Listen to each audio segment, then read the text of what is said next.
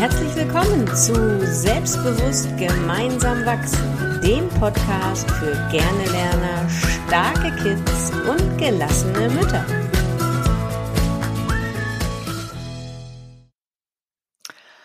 Moin, herzlich willkommen zu einer weiteren Folge von Selbstbewusst gemeinsam wachsen. Ich bin hier, Trixie Tumat aus Hamburg und meine liebe Kollegin Corinna aus unten im Gude aus äh, Großumstadt, ähm, südlich von Frankfurt, zwischen Darmstadt und Aschaffenburg, am Rande des Odenwalds. Ich könnte noch mehr erzählen. Richtig. Und wie gut, dass ich aus Hamburg komme, da brauche ich nicht so viel zu erzählen.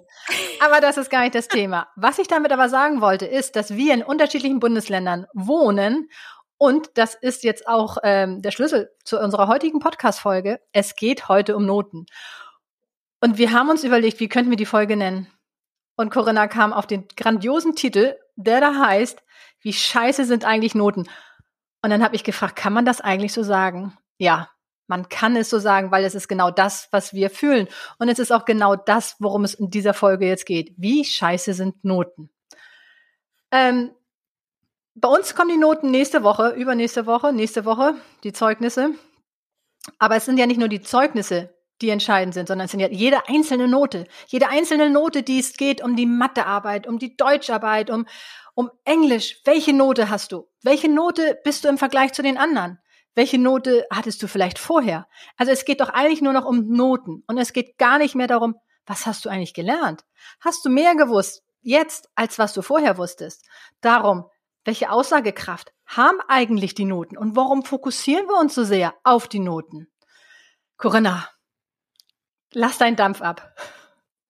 Ja, Noten sind für mich so ein Bewertungssystem, das irgendwie gewachsen ist, entstanden ist. Ich müsste, man müsste das echt geschichtlich mal äh, recherchieren, wann eigentlich das aufgekommen ist, dass man Leistung eines Kindes, Wissen eines Kindes, größtenteils ja auch Persönlichkeit eines Kindes anhand von irgendwelchen Zahlen bemisst. Weißt du das, wo das herkommt? Ja, das weiß ich. Also das kommt wirklich so aus den äh, aus dem 19. Jahrhundert, weil es dann langsam anfing, äh, die Menschen zu unterteilen. Ähm, es hat was mit dem ganzen, ganzen Schulsystem zu tun. Es war ja nicht einfach nur Spaß, zur Schule zu gehen, sondern es hat ja auch einen Grund gehabt, weshalb man zur Schule geht.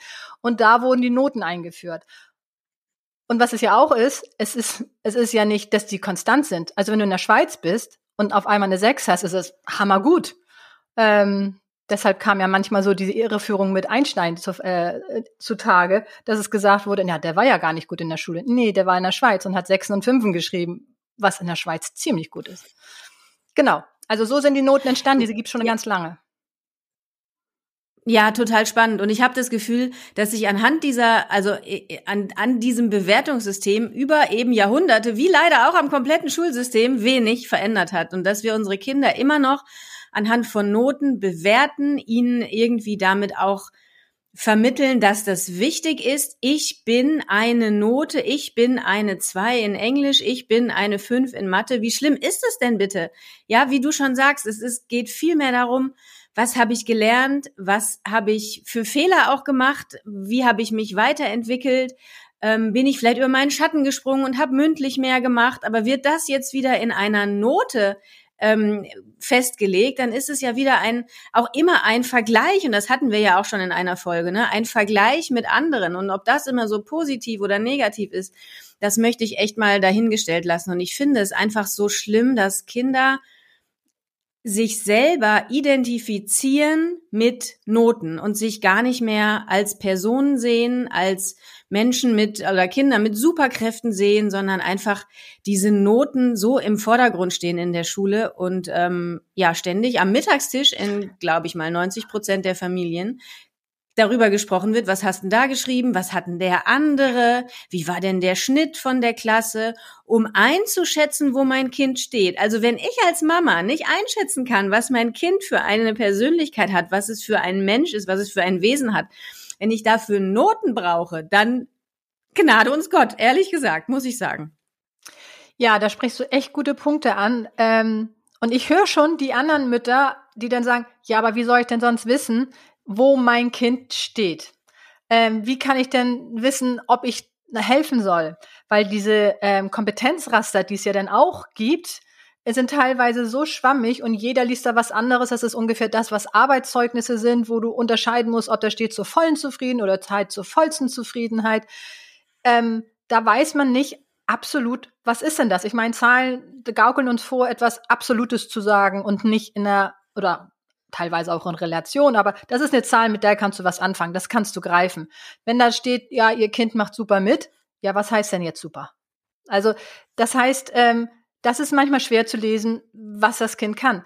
Was du super gesagt hast, ist, wenn ich Zensuren brauche, um herauszufinden, ob mein Kind das kann, dann ist das, ist das schade. Für manche ist das der einzige Weg, das herauszufinden, weil die Kinder ja auch nicht so viel sprechen, teilweise, was denn gerade in der Schule passiert ist. Und auch da, und da komme ich zurück auf das, was äh, du momentan so sehr, so sehr propagierst und ich auch, ähm, vertrau deinem Kind. Vertraue deinem Kind, dann brauchst du keine Zensuren. Ähm, es gibt ja schon Schulen, die auf Zensuren äh, verzichten. Aber irgendwann kommen die Zensuren ja. Und ich glaube, das ist ja das Problem. Auch ich wollte keine Zensuren haben für meine Kinder. Ich hatte die Wahl. Als es dann in die vierte Klasse geht, konnte ich nach der dritten sagen, ob ich gerne möchte, dass äh, mein Kind Zensuren bekommt. Und ich mag keine Zensuren und trotzdem habe ich es gemacht. Aus dem Grunde, weil mein Kind in der vierten Klasse einen anderen Lehrer bekommen hat und ich nicht wollte, ähm, dass, dass ich nachher mit diesem Lehrer diskutieren muss, wie gut mein Kind ist. Blödsinn, weiß ich heute auch. Aber so war es. Weil er ja dann praktisch noch ein halbes Jahr Zeit hatte, mein Kind zu bewerten, ob es eine weiterführende Schule geht. Ja, auch da kann man ansetzen, ist es überhaupt sinnvoll, ja, die Schulen zu trennen nach, vierten, nach der vierten Klasse.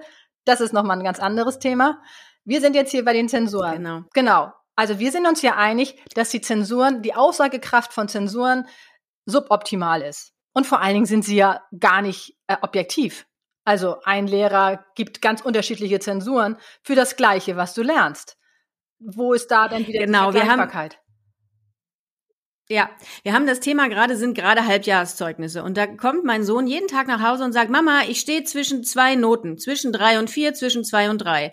Und Frau sowieso hat mir die bessere Note gegeben. Und Herr sowieso hat mir die schlechtere Note gegeben. Er hat mir, und jetzt Achtung, das ist echt eine wahre Anekdote, und er hat mir gesagt, er gibt mir diesmal im Halbjahreszeugnis die schlechtere Note. Wenn ich aber im Endjahreszeugnis auch wieder zwischen zwei Noten stehe, dann soll ich bei der Notenbesprechung Schmetterling sagen und dann erinnert er sich daran, dass er mir die bessere Note gibt. Also ich meine, entweder wir haben ein Bewertungssystem, was objektiv ist, was jeder für sich anwenden kann, was überall gleich ist, oder wir vergeben subjektive Bewertungen, dann muss ich es aber auch nicht in Zahlen festmachen. Ja. ja. also es ist so kurios und es ist immer auch der persönliche Eindruck, der mitspielt, ja. es ist immer der Eindruck der Eltern, der mitspielt. Ja. Und deswegen finde ich Noten zur Bewertung und zur Erklärung einer Persönlichkeit oder eines Kindes so völlig irrelevant. Ich habe ja zum Beispiel den direkten Vergleich. Mein kleiner Sohn ist ja behindert, der geht zu einer Förderschule, ist jetzt in der dritten Klasse und der bekommt keine Halbjahreszeugnis, aber der bekommt ein Endjahreszeugnis. Und das geht, das ist zwischen zwei und fünf DIN A4 Seiten lang. Und da wird all das aufgeführt, was er neu gelernt hat, wo er sich weiterentwickelt hat, was er jetzt kann, was er vorher nicht konnte, welche neuen Dinge er ausprobiert hat, welche neuen Charakterzüge gezeigt, er gezeigt hat, wo es gerade Probleme gibt. Auch schon direkt so ein Ausblick, was im nächsten Schuljahr möglicherweise an Themen drankommt. Das ist so schön zu lesen. Natürlich braucht er am Ende keinen Schulabschluss, um irgendwo mit einer Note, Numerus Clausus, keine Ahnung was, äh, zu studieren. Aber es ist für mich als Mama so, so, so viel wertvoller, dieses Zeugnis zu lesen, als diese fünf Noten auf dem äh, Zeugnis meines großen Sohns, weil das sagt mir überhaupt nichts. Ja, verstehe ich sehr gut. Und das ist jetzt sozusagen wäre meine zweite Frage. Wir finden ja nun Noten blöd und einfach nur rumnörgeln. Das kann ja jeder. Also was wäre die Alternative? Was könnte es geben außer Noten? Und das ist natürlich ein super Beispiel, was du gesagt hast. Ähm, nun kann ich mir vorstellen, dass manche Lehrer sagen, ey, wie soll ich denn das schaffen? Wie soll ich denn für jedes einzelne Kind so viel dokumentieren? ähm, das kriege ich nicht hin. Ich glaube, wir dürfen uns einfach darüber klar sein, was Noten eigentlich aussagen. Was möchten und was möchten wir eigentlich erreichen? Möchten wir gerne, dass die Kinder ähm, ihre Persönlichkeit bilden, dass sie nach der Schule A wissen, was sind eigentlich meine Stärken und was kann ich mir als Beruf gut vorstellen? Oder möchten wir eigentlich nur, dass sie sagen, ich bin gut in Mathe. Was, was für mich per se keine Fähigkeit genau ist, weil es steckt so viel mehr dahinter. Was brauchst du, um Mathe zu haben? Das sind die Fähigkeiten. Ähm, und wenn wir da versuchen, sensibilisiert ranzugehen, damit den Kindern das auch gezeigt wird, ja, du bist gut in Mathe, super. Und was brauchst du, damit du gut bist? Dann verstehen die auch, dass das ihre Fähigkeiten sind, ihre Superkräfte sind. Ähm, und damit genau. haben wir den Kindern so viel mehr gegeben als eine Eins in Mathe oder eine Zwei.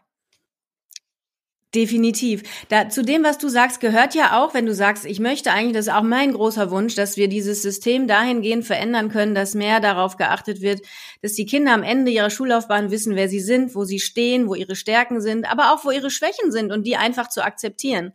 Und da liegt ja auch die Krux im System, man erwartet ja, ich spreche jetzt in Mann als Eltern, dass die Kinder in allen Fächern gut sind. Wie verrückt ist das denn? Ja, es wird ja gar nicht akzeptiert, dass ein Kind eine Eins in Englisch hat, eine Eins in Französisch, eine Fünf in Mathe und eine Fünf in Physik. Was passiert dann? Das Kind bleibt sitzen, weil es vielleicht einfach total sprachbegabt ist und Naturwissenschaften nicht sein Ding sind. Das lässt das System aber gar nicht zu.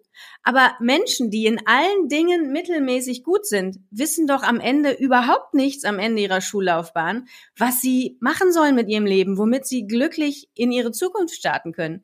Deswegen, warum erwarten wir als Eltern denn, dass die Kinder in allen Fächern so entweder sehr gut oder ganz mittelmäßig gut sind? Warum lässt das System nicht zu, dass auch schlechte Noten einfach da sein dürfen und einfach Schwächen akzeptiert werden können? Das ist das würde ich mir so sehr wünschen, ja. Ja, das klingt super. Das finde ich auch, wenn das möglich wäre, dass man einfach Sachen stehen lässt. Oder vielleicht sagt, du, vielleicht ist das jetzt gerade nicht dein Ding. Vielleicht ähm, prägst du ja diese Fähigkeit später aus, wenn du den Sinn darin da siehst. Vielleicht. Oder ich meine, manchmal werden, manchmal werden Fähigkeiten geweckt, weil man ein tolles Vorbild hat, ein Sänger, wo man unbedingt die Sprache lernen will oder weil der sich dafür interessiert für Chemie und dann sagt, ach Mensch, das ist ja doch nicht so doof, wie ich dachte. Das kann natürlich auch sein. Und das ist natürlich super, weil dann ist ja das Intrinsische viel mehr geweckt. Also lass mich nochmal fest sein. Also erstmal sind ja die ähm, Zensuren, finden wir blöd. Dann, was ist die Alternative zu Zensuren? Wir können das System nicht ändern, aber was wir ändern können, ist die Einstellung von uns selber, wie wir daran gehen, welche Bedeutung wir dem beimessen. Ähm, dass wir die Kinder unterstützen und sie nicht nur als eine Note sehen, weil, wie du sagst, dann kommt von den Kindern ganz oft, ich bin. Und dann bist du auf der Identitätsebene. Und die aufzulösen, ist was ganz anderes, als nur zu sagen, ich habe eine fünf. Also ich bin eine fünf ich bin schlecht, ist viel schlechter, also viel schwerer aufzulösen, als einfach nur, oh, ich, ha, ich habe eine 6 geschrieben. Das ist, da ist das noch nicht drin im System. Es gibt ja auch Unis, genau. ähm, die gar nicht nach dem Notensystem gehen, die, die, die das Zeugnis gar nicht sehen wollen und die auch selber keine Noten verteilen. Finde ich super. Und trotzdem lernen die Kinder, weil das ist ja auch oft der Grund, mein Kind lernt nicht, wenn es keine Zensur hat. Doch, wenn es interessant ist, dann lernt es als das Kind gehen, also das kommt wieder dieses abgegriffene Beispiel, aber als dein Kind gehen lernte, hast du ja auch keine Note gegeben und hast ja trotzdem gelernt zu gehen. Also ich denke sogar, dass die Zensuren die Motivation, etwas zu lernen, reduziert, wenn nicht sogar tötet, als wenn du ähm, keine Zensuren hast. Genau, denn es gehört auch immer, wenn eine Bewertung dazu kommt, eine Angst dazu, es nicht zu schaffen, nicht zu genügen, nicht richtig zu sein. Und ähm, du hast es vorhin schon angesprochen, das Thema Vertrauen ist, glaube ich, da wieder das Allerwichtigste. Also Vertrauen in unsere Kinder und Vertrauen auch darin gehend, dass unsere Kinder ihren Weg gehen werden, auch wenn sie keine guten Noten haben und auch wenn sie keinen guten Schulabschluss haben oder vielleicht gar keinen Schulabschluss haben. Ja, es macht natürlich für viele den Weg leichter, Gerade weil sie bis zum Abi meist gar nicht wissen, was sie machen wollen. Und wenn man ein gutes Abi hat, weiß, hat man grundsätzlich mal alle Möglichkeiten. Aber es ist in unserer Gesellschaft durchaus möglich, auch alles noch später zu machen. Und jeder kann, wenn er möchte und wenn er seine Bestimmung gefunden hat, seinen Weg gehen. Egal ob mit guten Noten, mit gutem Schulabschluss oder ohne. Und das finde ich ist echt was, was wir in den Köpfen von uns Eltern echt verändern dürfen. Es ist okay, gute Noten zu schreiben, es ist aber auch okay und es ist nichts Schlimmes, wenn ich das eben nicht schaffe und einfach später aus mir herauskomme und finde, was ich machen möchte. Richtig. Und dieses später ist ein gutes Stich, Wort, weil manche Kinder können vielleicht gut mit Noten umgehen, wenn sie älter sind, weil sie das dann äh, einordnen können, was das wirklich bedeutet. Wenn die Kinder schon jung, noch jung sind und bekommen dann schon Noten und dann ist da automatisch der Lerndruck mit äh, implementiert, dann ist es manchmal schwer für sie überhaupt damit umzugehen. Ähm, wenn die Kinder aber älter sind, sagen wir jetzt mal zehnte Klasse, ja, dann können sie damit umgehen.